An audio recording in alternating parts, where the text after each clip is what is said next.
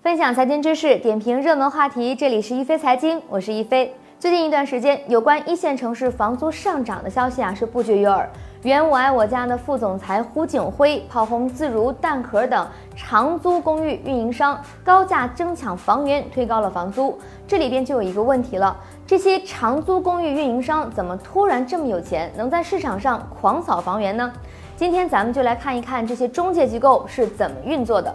按我们的正常理解，中介联系房东和租客并促成交易，房客向房东缴纳租金，中介赚点手续费，形成基本的商业模式。但是中介觉得这样太慢了，于是呢找了一家金融机构一起玩。这家金融机构呢把一年的房租先付给了中介，而中介通过押零付一的方式诱使租客签订协议，附带一笔服务费。这里请注意了，租客的合同啊实际上是跟金融机构签的。那么这个服务费呢，就是给金融机构的利息，这就变成了中介从金融机构拿到了一笔贷款，而按月还本付息的是租客，中介呢支付房东的租金却是按季度支付的，也就是说，中介呢做成一套房子的交易，就在手里沉淀了九个月的租金，他们拿这些资金干什么去了呢？就是拿到市场上高价扫房，按照这个模式测算，沉淀九个月的租金足够再去拿下三套房源。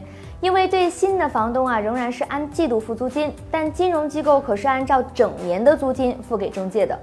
通过这样鸡生蛋，蛋生鸡的方式，中介手里就有源源不断的资金去收购房源，然后通过加价的方式租出，逐渐推动整体房租价格上涨。这个模式呢，看似也不错，但是其中的隐患呢却非常大。一旦中介挪用资金去干别的，赔了钱，或者干脆携款逃跑。在中国的市场环境中，这种事情绝对不少见。那么会发生什么样的情况呢？租客还要按月缴纳房租，因为他是和金融机构签的借款合同。金融机构呢，可不管你是不是还住在那个房子里，该还的钱还得还。而房东呢，只收到了一个季度的房租，三个月过去之后呢，收不到钱，必然会去要求租客搬出自己的房子，这就变成了房东和租客互掐的一个局面。站在哪一个方面的角度都有道理。房东呢没有新的租金收入，自然不会同意租客赖着不走。但是租客说我是按月交租金的，一定要交满十二个月，你凭什么现在就赶我走呢？我们现在就用一间房子来举例。但你知道中介手里的房源规模吗？仅自如一家，两个月内在北京一座城市就能推出八万套的房源。如果把所有玩这个套路的中介在全国范围内做过的所有房源汇总，会是一个天文数字，而一旦某一家大型的中介资金崩盘，那么就可能会引发严重的社会问题，比之前的 P2P 暴雷还要严重。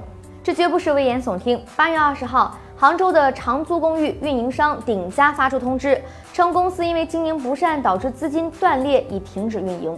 这家公司呢，就是按照上述的模式来运作的，他们已经发展了长租公寓五千套。也就是说，有总数以万计的房东与租客将会陷入互掐的局面。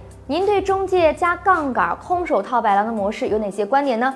欢迎在我们的节目下方留言，和大家一起讨论。好的，本期的节目内容就是这些，感谢您的关注，下期节目我们再会。四十年沧海变桑田，看新疆李奶奶把戈壁滩变成良田。